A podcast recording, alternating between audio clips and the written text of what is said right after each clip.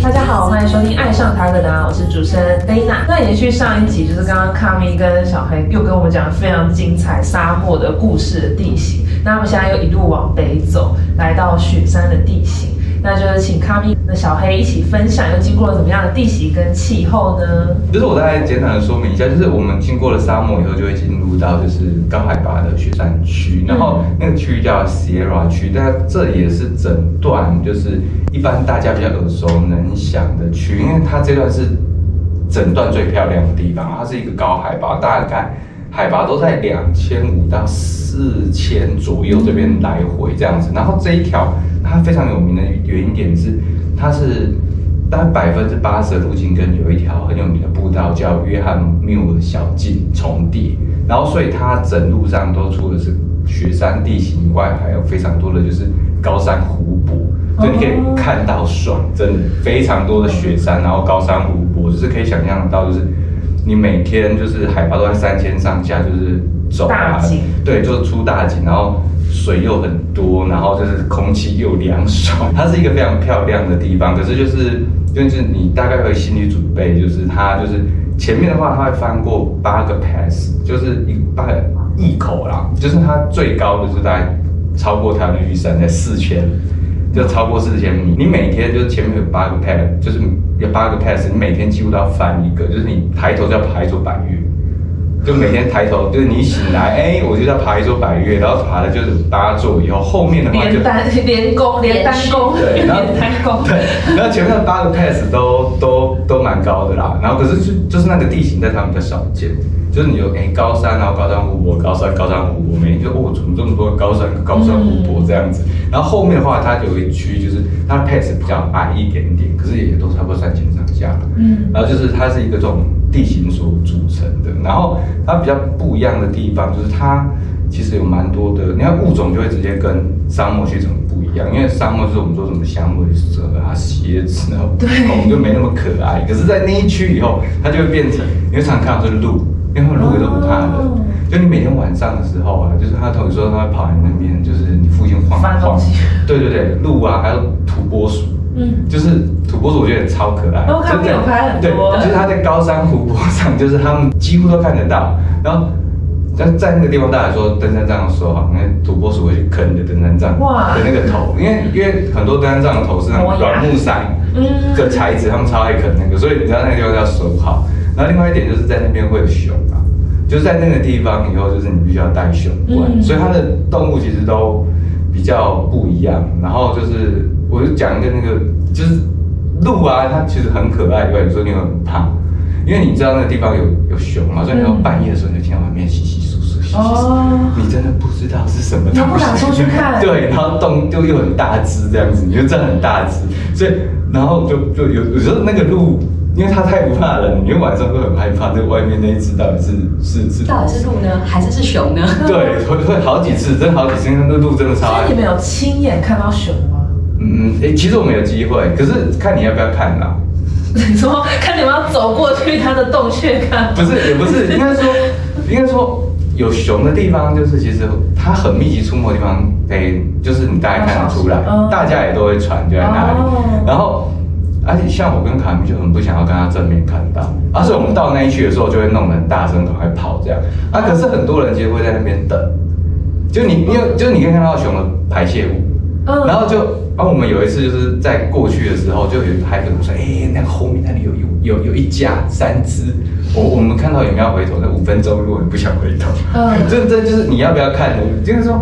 他们的就是熊保育做的还不错啦，就是还蛮多人看到，而且他们说，就我们看到就是那个地方有熊，你看那个环境，你知道那边应该会有，就是很明显，像给他们住生活，对他们去挖树根或是干嘛的，可是就是就是我们就会觉得，哎。还是不要好了，我们就因为大家都会说，如果你听到对知道有熊，就可能弄得很大声啊，唱歌啊，就是它熊会避开。你有在熊林吗？没有没有，就是没有，我们都靠唱歌。唱歌，然后登山杖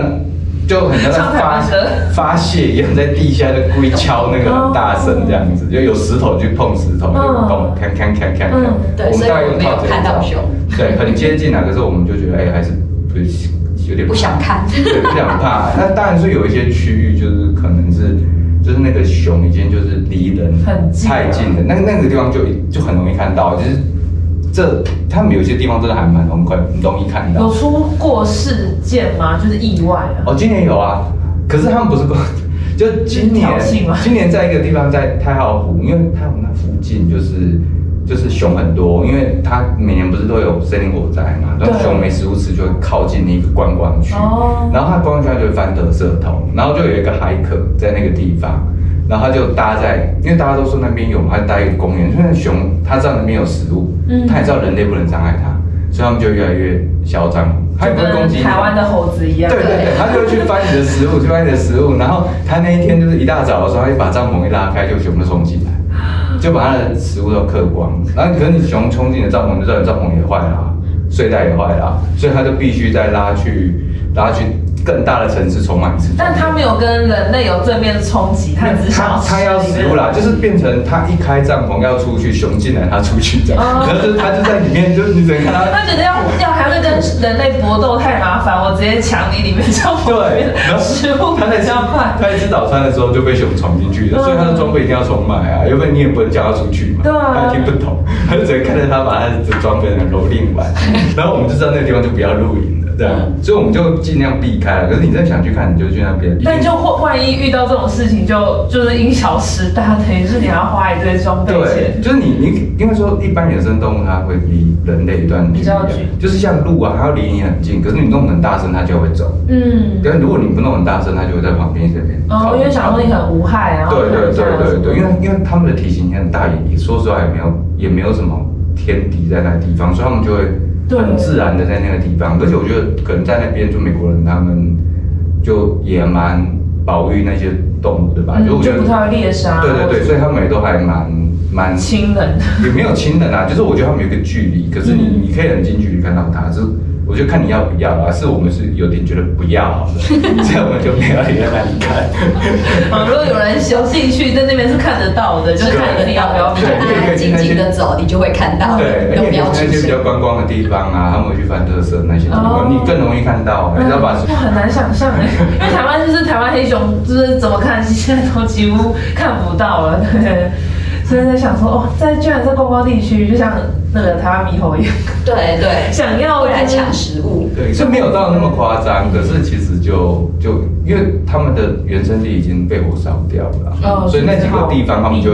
一直往下走，一直往下走，嗯往有食物的地方跑。这样有几个地方有这个状况啦，可是也不是真的全部都是啊。哦所以才会需要熊冠。对，嗯，对，就是我也非常好奇，就是熊冠的部分，就是因为熊冠也关系到食物的控制嘛。对，没错，其实就是在你离开沙漠要进入雪山的那个地方开始，就是需要大概有七百公里左右，你都需要携带熊冠跟你一起走。然后那个熊冠在台湾没没有人用，熊冠其实你可以想象就是一个大的圆筒状的厚塑胶罐。嗯，你如果有去那种家乐福之类买过六六公升的那个矿泉水，有没有？大概就是那种长相。哦，对，只是它的开口的部分有设计了一个特殊的卡榫，要按按压某一种方式才能开，所以熊拿到它打不破那个罐子，而且它也打不开卡榫，你的食物就算被它拿到也不会被吃光。嗯。第二个是，如果你卡榫锁紧了之后，其实里面食物的味道就比较不会散发出来，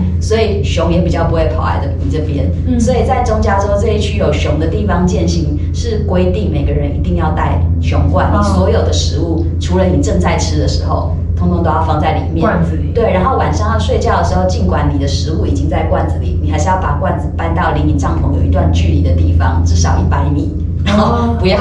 不要太近距离这样子。对对对对对，不要太近。然后，所以熊罐就控制了你每天可以吃的食物量，因为只要装不进去的，你就没有办法带。然后中加州这一区啊，它的补给跟沙漠比起来，真的是困难蛮多的，因为沙漠可能三天五天，嗯，你就会有一个切口。可以切到公路去，然后去公路拦便车去城镇买你的补给。哦。但是中加州因为路线在非常的山区，而且我们在三千米，大部分时间都在三千米的海拔，嗯。然后登山口可能在两千或一千米，哦。所以呢，你每次要补给，你就要到了切口，对，然后你要下山，最夸张的一条长度有到二十几公里，才能从你的下切点抵达那个登山口。抵达登山口之后，因为那里就是很荒凉的地方，所以拦车也不好拦。然后最近的城市可能都花一个半小时到两个小时，所以你就会花很长的时间爬下去，然后再等可能五六个小时的车，然后去远的要命王国把你的东西买回来你要爬回三千米，你那一天又多了一颗白月。那你你们有这样子吗？我我我们没有那么夸张，因为我后面就放弃了。嗯我我可以，太累了因为台湾的人，台湾的人无法想象。我觉得大概哦，我们大概举例，就是你你在正在步道上，在中加州，你在步道上，你要走到那一个可以拦车的口啊，我觉得那种感觉就很像是你可能在亲近，你要走到湖里，这样。对，大概就是是那种种感觉，就是你到最后你知道那个地方可以去，因为它的那个公路大条的公路，因为城市都在大条的公路嘛，然后就是这么远，你就觉得，因为我们在你想象一下，就是我们在那个山上，然后的一条路在那，你每次都要走一个超远，然后再搭车还不一定好搭。通常我们去的地方不到，我们去那个搭车的地方，我记得有一次是到了一个露营区，然后到了露营区，然后就等那些去露营的美国人，然后我们刚好要回家了，嗯。然后我们就要开那个很很崎岖的那些山路，那因为产业道那种山路，然后到下面的，因为他们终究要去接大条的嘛，对。然后接了大条以后，他就带你去那边的城镇，然后重点是你这一条还要回来嘛，因为你还是在那边拦着变车、嗯。回到那个产业道路那种嗯对，就就那个产业道再回去以后，你还要再翻那条山回去，所以我们我觉得，所以我们的策略就是减少补给次数，嗯。所以就是我们一般人走到了这一区之后会下降每天要走的里程数，但是我们没有，我们还是每天走三十二公里，哦这样子就可以快速的把这一区走完，要不然就还要补给，其实对来回走的路都不知道多少哎。然后，所以我们那个时候算过，我们熊罐就是能够塞的食物最大量啊，一个熊罐我们租的最大的熊罐容量内容量是十一点五升，那已经是最大了。嗯十一点五升可能没办法想象，大家想象一下，你去买家庭号六升矿泉水两瓶嗯的那个内容量，就是你所有食物的容量。但是食物并不是水，所以你没有办法严丝合缝的把它塞到满，你食物会有形状，所以呢，实际上你你装不不放到十那个一点花生酱，来挖。所以你装不到十一点五升，嗯嗯，所以我们那时候算过，我们里面最多就是塞到一个人八天的食物，然后每一餐都要非常的精简，所以你永远都处在饥饿的状态。那一段的每一个人都是这样子，你也永远没有办法吃饱，吃饱的话就不是八天了。天哪！所以我们那时候在雪山，其实，在沙漠的时候，一天应该运动就会烧掉三四千卡，可是因为雪山温度很低，然后又更加的冷，对，更加冷，所以我不确定我们那时候烧掉多少千卡，但是我们那那时候每一天能够吃进肚子的，我大概在一千三，小黑大概在一千七左右，这就是我们能分配到的极限了。然后大家减肥吃的食物一对，所以就完全入不敷出。我们第一个阶段的，嗯，我们第一阶段是八带八天的时候，我们第一阶段结束到山下补给的时候，我的裤子是可以一放手就直接掉到地上去，就是整全身的肉都消失了。然后等到第二阶段的八天又过完之后。那个时候，我们从沙漠出发的时候，我的体重是五十二公斤，到那个时候已经掉了十公斤。然后晚上睡觉的时候，可以感觉到两个膝盖靠在一起，是两颗骨头靠在一起的感觉。可以感觉到已经没有什么肉，然后身上的肋骨都不需要吸气，然后缩小一条你就只要站着，然后很放松，就可以看到一根一根的肋骨。然后小黑每次在溪边脱了上衣在擦澡的时候，我都觉得我看到干地，好可怜，身上后面那个后节一节的，脊椎骨就是非常的明显，龙骨都不用摸骨，用看的就可以看到一节一节，然后背后的肋骨也是一根一根的，然后到腰的部分，肩膀跟腰，因为熊冠其实它本身空罐就一点五公斤左右，嗯。然后再加上食物八天，非常的重，然后所以我们每天的肩膀跟你的腰部要上腰带的地方都 OK，碰到就痛，哦，因为你们已经没有肉跟对，它都直接在骨头。上面摩擦。天哪！我大概可以补充一下，就是我觉得在雪山区跟沙漠区真的有一个很真的有一个很不一样的地方，因为你在沙漠区的时候，你有时候必须因为下一个水源重重，嗯，你可能要背到八升或六升的水，可是因为那个水真下一个水就会用完了。哦，可是你在你在你在雪山区很可怕的点就是，你这一次因为你的补给太不容易，你突然今天终于补给要上来的时候，你这样的重装是超重，然后如果是八天的话，明天只少了八分之一，它还是这么重。然后就是，而且那个时候因为我觉得可能是冷吧，或是爬坡，你就特别想吃东西。嗯可是就是你就知道你多吃多吃你就没有，你就最后一天就没饭吃，所以你每天都处于好饥饿，你有食物你就不能吃的状况。有些人在里面就控制不了，因为真的太饿，你每天都背那么重，当然就又更饿嘛。对啊，然后你就他就吃过头。我刚不是说他是他是买吗他是另外一个叫约翰穆勒的小径，嗯有些人就会哎、跟他们说哎、你们食物就是可以支持我一下这样。解释一下，因为他那一段有有一大段路程跟约翰穆尔小径重叠，是很热门的观光小径，哦所以会有那种一来一天的登山客。不过那个也要申请，非常难申请。对。是，但总之一单日登山客他就可以赞助你一些食物，因为他反正他那天就要走了。对，然后另外一个方式就是，你就原本没有下去补给，你就最后你没有拿到食物，就还是只能下去了。嗯，所以因为在那一段的时候，你会发现，你每天都有食物都好重，可是你都好饿哦。对，就是食物能看不能吃，对真的打开那个熊罐很开心了。超饿，真的。那你们都带什么为主去维我？们早餐早餐的话是有麦片，里面会放一根营养棒，然后再加可可粉当底，然后就花一点水把它冲起来，这样这是早餐就只有这样。中午的话我会吃一片墨西哥饼皮，上面抹花生酱，小黑是两片墨西哥饼皮抹花生酱。嗯 就没了这。就是中午，然后晚上的话，我会吃一包泡面，然后再加马铃薯粉。泡面热量，美国泡面热量都很低，都三百七，所以要靠马铃薯粉把它增加一点。然后小黑吃两包泡面加马铃薯粉。我们一天所有食物就这样。再来就是还有还有那个啦，还有蛋白质粉，哦，蛋白质粉，我们有带蛋白质粉，因为我们后面发现背肉的话，第一个是预算要很高，第二肉很重，然后对对吸收状况也不会比直接吃粉来的好，所以我们就是我们的正餐很垃圾，但是我们的补给很科学。我们正餐就是刚刚这样，但是我们蛋白质粉、电解质粉、咖啡因锭，通通都非常的科学。那这要吃维他命吗？有每天早上吃综合维他命取代蔬果，我们就是补给很科学的那一挂。哎、还不错，因因为其实兼顾到口感跟科学的。对，因为其实蔬果跟那个啦蛋白质真的很难，在整个步道上都很难，所以你只能吃那些就是热量。到时候你在上面的时候，应该说你在沙漠段的时候，你还会想说哎口感怎样没有？你到后面以后，你就会算最大热量，嗯你能背得动的最大热量就好了。如果有一一包泡面，它有三种口味，你不会你不会去挑什么口味，你就会挑那个热量最高的。嗯所以你在超市，你就看到所有的海口都做一件事情，你就翻到后面，看那个不重要的成分表，对，是什么口味口味不重要，什么不重要的。然后你到最后你就会知道某一些东西，例如泡面，某一些牌子的某一个口味它超高，嗯，然后就其他的你都对很来说都没有必要，因为你因为我们就很讨厌去买东西的时候看那什么 light。哦，什么什么 lose 低卡 weight，对，什么怎么这怎么这低卡那些都是，我就觉得那些没有人在买，你知道吗？嗯就是那种口味都不重要，就是你要的就是那些高卡路里的东西。你在你在步道上你就只能算卡路里最高，然后你真的要说什么肉啊什么的，就是水果，真的是出去就是等到到城镇补给的时候，那才是你有办法吃到的。嗯，然后真的很饿的时候就喝水，因为到了雪山的什么没有水超多的，哦你饿的会叫喝水就喝水。所以我们那个时候小黑说他觉得他跟纽西兰的乳牛一样纯净，他每天喝超多的水，然后吃的非常的健康，然后一 直在尿尿就觉得，然后每天在体内排毒。好好笑，整个进化哎，在那边对，很纯净，几乎等于吃素了，你知道吗？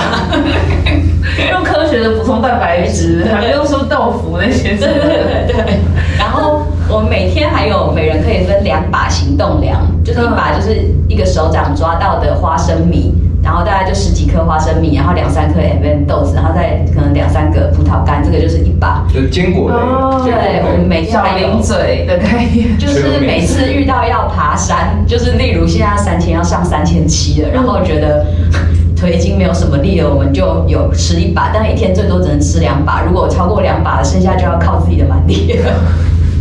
就没有这些就就没有补充了。对对对。但我蛮好奇的是，就你们遇到熊，那熊它们食物有些是果子或什么会在那边，那你们遇会遇到可以就吃这样的补充的时候吗？还是很怕有毒？其实有没有有有雪山区没有啦，嗯，果子在北加州，在在在往北一点哦就有就有那个地方也有熊啊。但可是重点是，其实在，在那个雪山区是没有的。嗯，对，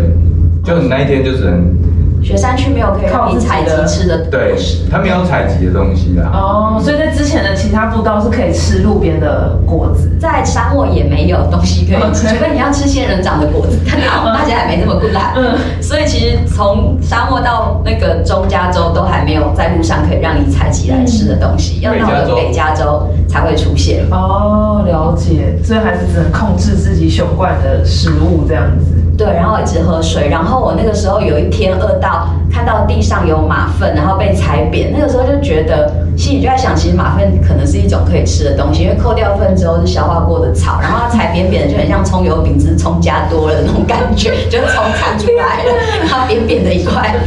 看起来像抓饼，大家就是这么，已经饿到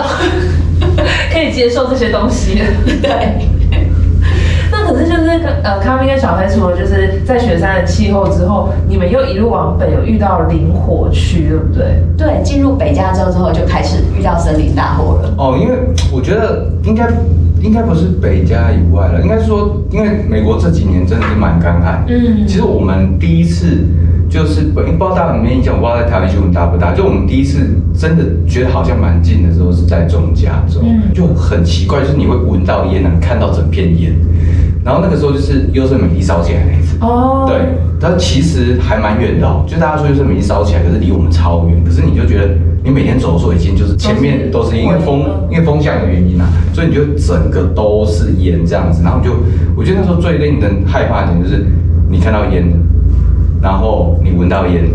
可是你没有不知道烟在哪里，而且对啊，你也看到火在从哪个方向？对，所以你不知道，那那时候你就只能问那个，哎、跟你错身而过，你就知道那方向跟你不一样。从你正面来，就问那些，就问一下，哎、你刚刚遇到什么事情？比如说，你知道这个烟怎么回事吗？嗯因为有一些就是他可能是在某一个岔路口走上，他只要走两天的那种，他可能是资讯会比我们好的那一种。所以你就领我去比较恐怖一点，就是我觉得。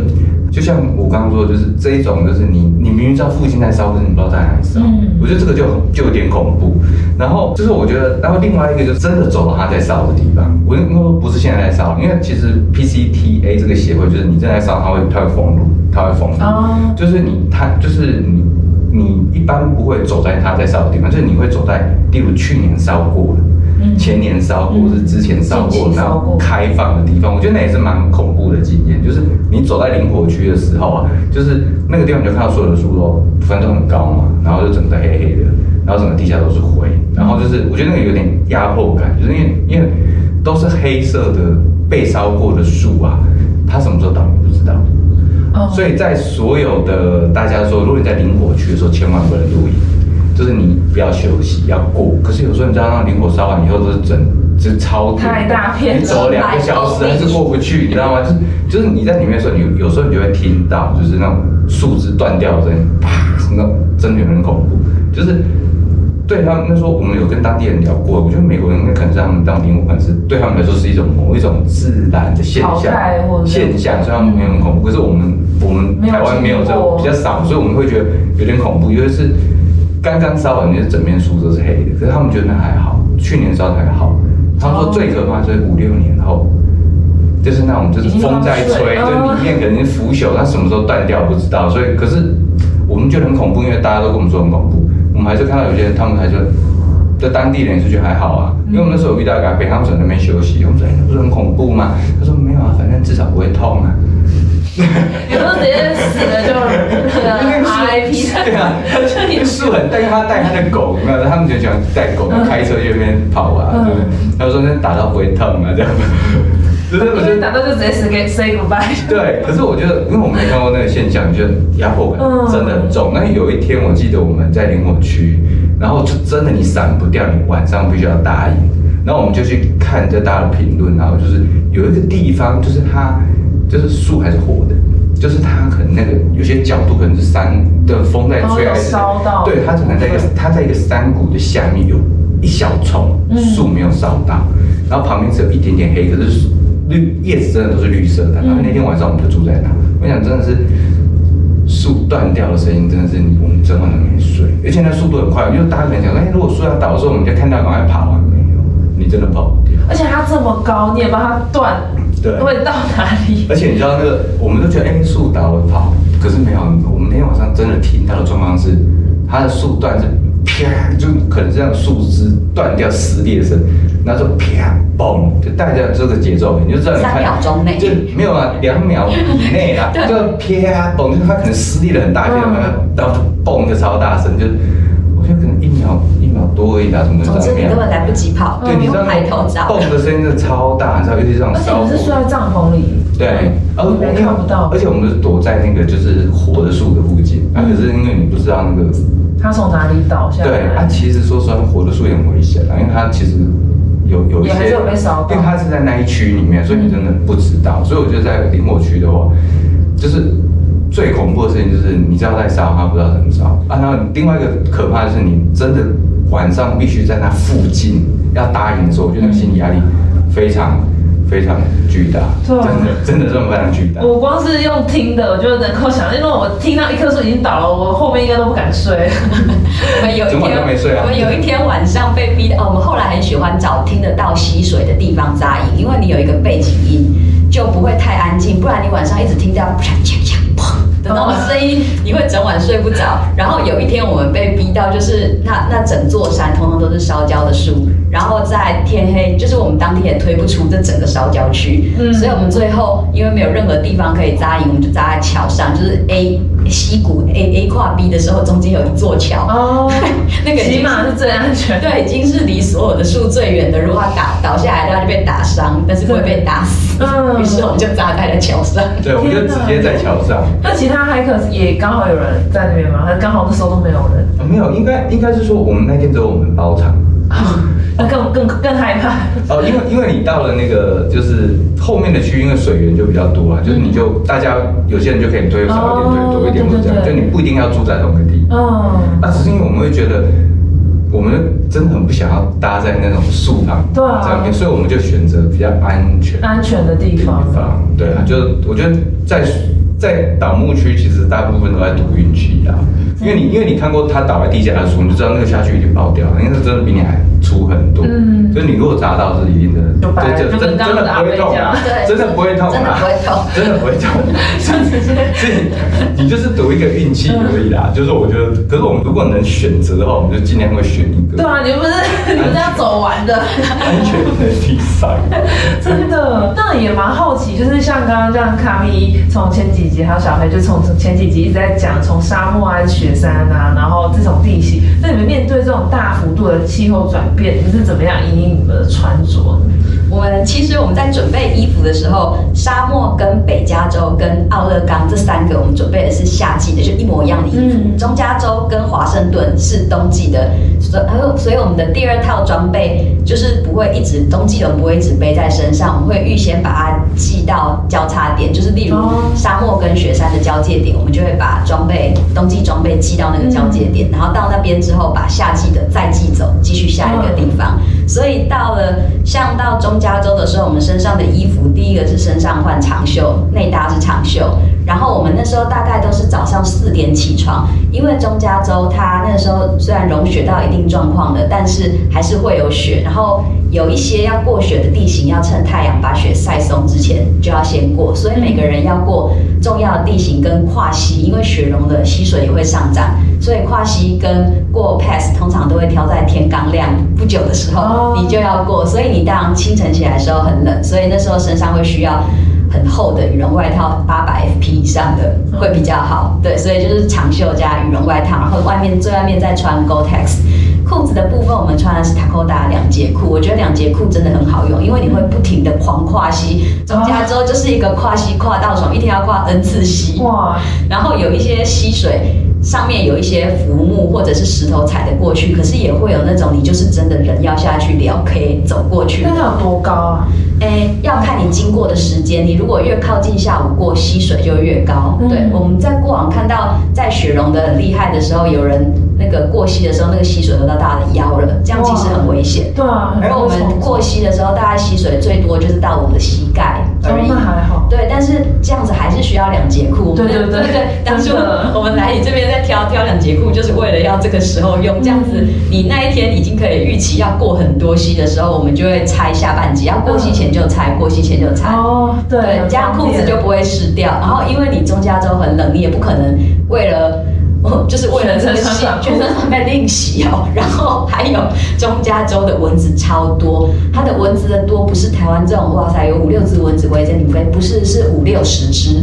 你在原地原地鼓掌五六十只你不需要瞄准，原地鼓掌一分钟，你绝对可以达到二十只，因为他们像一团黑云是有重量的，整个朝你压过来这。样子围着你的，对，它的蚊子就这么疯狂，所以你也不可能穿短裤。事实上，每次我在跨溪拆两节裤的时候都会被咬，就光这么，它会跟着我走过整个河面，然后死死跟着我，直到我又把我的裤脚套回去为止。好难想象。而且他们的蚊子超机车，它会在你身上走路，就是它，我们头上会套防蚊网，所以它挑了一个定点降落之后，它就会开始沿着你的身上一直走路，它在走防蚊网跟你衣服交叉的缝隙，它要走进去。台湾的蚊子不会走路，怎么这么聪明？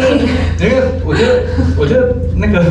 他们的蚊子很奇怪。我觉得台湾的蚊子比较聪明，嗯台湾蚊子你很难打到它。哦对可是我觉得他们很奇怪，他们就一次都出动超多只，然后都一定要咬你，然后其实很好打对，很好人海打。战术。对他们就很奇怪，就是你很好打到它，就是一次都来很多只，然后就也也不怕你，因为台湾只要一动它就飞走了，没有，他们不对要，它就要咬你。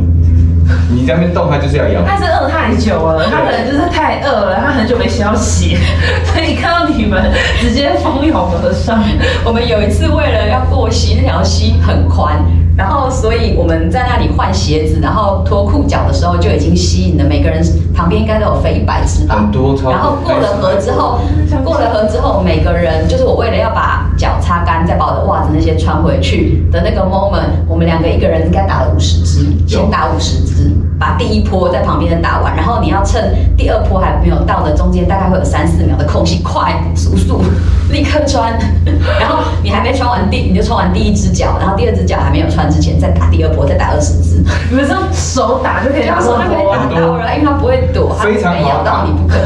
非常好打。好难想象哦。而且美国蚊子汗差很好呢，都是有重量的，那个针戳下去有够痛，不会痛就算了。肥肥大大的啊，可是他们都是一次来就是一群啊，一波你打完以后会有一个小空档，然后下一波再来。然后走的时候就跟着你们一起走，对啊你没有你走快一点，其实它不会跟上你。可是因为是你要过溪，你会停下，对啊因为在水边。而且你要穿鞋对，因为因为有时候你过溪的时候，你会看一下有没有那种不需要跨溪的点呐、就是不需要聊 K 的点，就是说看一下有没有那种木头或是石头，你就在那边绕一下绕一下就就锯超多，然后就一直跟着你，一直跟着你，然后你就只能打它这样，那一次打到超多只，好难想象，那个应该也来不及拍照了，拍照。没有那个连拍。崩溃，那个时候只有崩溃那时候的样子，感觉哇，好难想象，一百只围在可人身上。可是每个人都我走的中间都对这个很影响啦。就是我们那时候看所有的 comment 啊，他们都是写 mosquito hell，哦，就是大家都对这个超有印象，我就蛮有趣的。就是虽然他们的高山湖很多，他们的溪流很多，可是你没办法，没没办法在那边玩水啊。对啊，就是因为你一脱下来，蚊子就来找你了，真的超多的。对，然后这是穿着的部分，有一件装备我们真的超爱的，就是 Takoda 的背心，花仙背心哦3 M 的那一、那一件。对，那件背心，因为我们每次走到下午，嗯，大概八点才会天黑，可是你越到下午温度就会一直掉，但你不可能穿着羽绒衣再走，哦因为这样又太热。那一件背心就刚刚好，就是保护核心是温暖的。嗯然后小黑的那件背心还有另外一个作就是我们的肩膀痛到受不了，都磨破皮又没有肉了，所以他有时候不是穿背心，他是把背心卷成一团垫在肩膀上，再背背包，那个厚度也刚刚好。哦对，因为那件很轻薄，对又柔软，然后它的形状很适合折成一条长条形，有点类似毛巾，就刚好可以垫在肩膀上，超好用。然后我们那件背心还在路上有被那个外国的骇客问我们是哪一个牌子的，因为他们喜欢哇。嗯，然后背心另一个超好用的是，你在中加州的时候，因为夜晚都在零度以下，嗯那个滤水器要放在身上睡觉，不然滤水器一旦温度低于零度，它中间的那个滤芯啊会被破结构会坏掉。你的滤水器就没有用。嗯，所以我晚上睡觉都会先穿上那一件 Takoda 的外套，它不是左右两边都有拉链，对然后我一边就会放我的手机、行动电源，然后另外一边就要放滤水器什么，总之就是把口袋塞得满满，然后贴身睡觉，这样对我的身体温暖的，刚刚好。对，而且我口袋也蛮大的，就是口袋很大，塞很多塞我们两个人都塞得饱饱的睡觉，哇，没想到有这个用处。超好用的。因为你不可能穿羽绒外套睡觉，哦可是你对东西又要贴身，我也不可能拿一个胶带把它捆在我身上睡觉，所以就背心，就可以有口袋，超好用。我推荐给大家。因为像我除了背心以外，我还要多带一件，就是也是台湾大的中层，就是一个双毛中层，嗯一个帽 T。对其实就是帽 T 跟羽绒衣的话，我就直接寄到东西装备这边去。嗯，可是像背心，我就是几乎在沙漠全程靠它穿，就是你就全程靠它啦。因为因为其实你你太多你也背不动嘛，你必须要控制什么东西夏天可以穿，什么是冬天可以穿的时候，你尽量冬天的时候就寄过去哦，你就让自己的重量可以控制的比较好，我觉得蛮重要的啊、因为我觉得台湾在爬山，很多人其实会觉得，哎、我可能这一件我也可以，那件也可以，就我觉得很能背。可是我觉得它是一个长期消耗的地方，嗯所以你可能要去爬这条路的时候，你非常，我觉得重量的东西是你可能非常需要考虑的地对，方。而且时间那么长，然后跨过那么多地形跟气候。对啊，对，然后还有这边的穿着，还有一个比较重要是鞋子，我会建议换过。从沙漠换到中加州的时候，因为中加州它非常多的岩石地形、嗯碎石块，所以最好是换成登山鞋，你的脚底的脚感不会那么明显，因为你那个时候背上应该是你全程背最重的时候。嗯因为有熊冠嘛，八天的食物。对如果你还在穿沙漠的野跑鞋的话，你的脚感会太明显。嗯哦，还有另外一点就是，因为我们是比较晚出发啦，其实如果早我们一个礼拜的话，其实那边都还有雪，你，必须要你上上，冰爪。你必须上去冰爪。嗯，所以其实你在在那个雪山段的话，我们还是比较建议你要穿就是登山鞋，嗯以免你真的遇到遇到雪。雪的话因，为因为那个时候都是冰比较多，嗯其实你要你还是要上冰爪啦。你如果野跑鞋跟鞋底太软，上不大上去。对啊，危险呢。你又背那么重的东西，直接往后翻，直接 say goodbye。好，那谢谢这一集就是卡米跟小黑的分享。那接下来的话，就还有更多故事在等待下一集的收听。那谢谢今天卡米跟小黑的分享。我们的频道呢会在 Spotify、Apple Podcast、Google Podcast、三二跟 YouTube 做播出。在 Spotify 收听的朋友，记得关注我们，避免漏掉任何一集。如果是在 Apple Podcast 收听，记得在评分处留下五颗星评价。另外，大家想要购买我们产品，可以到 Tagoda IT 的官网购买。海外的听众也可以透过我们 Pinko 与、Amazon 的商城下单购买。爱上塔达，我们下集见，拜拜。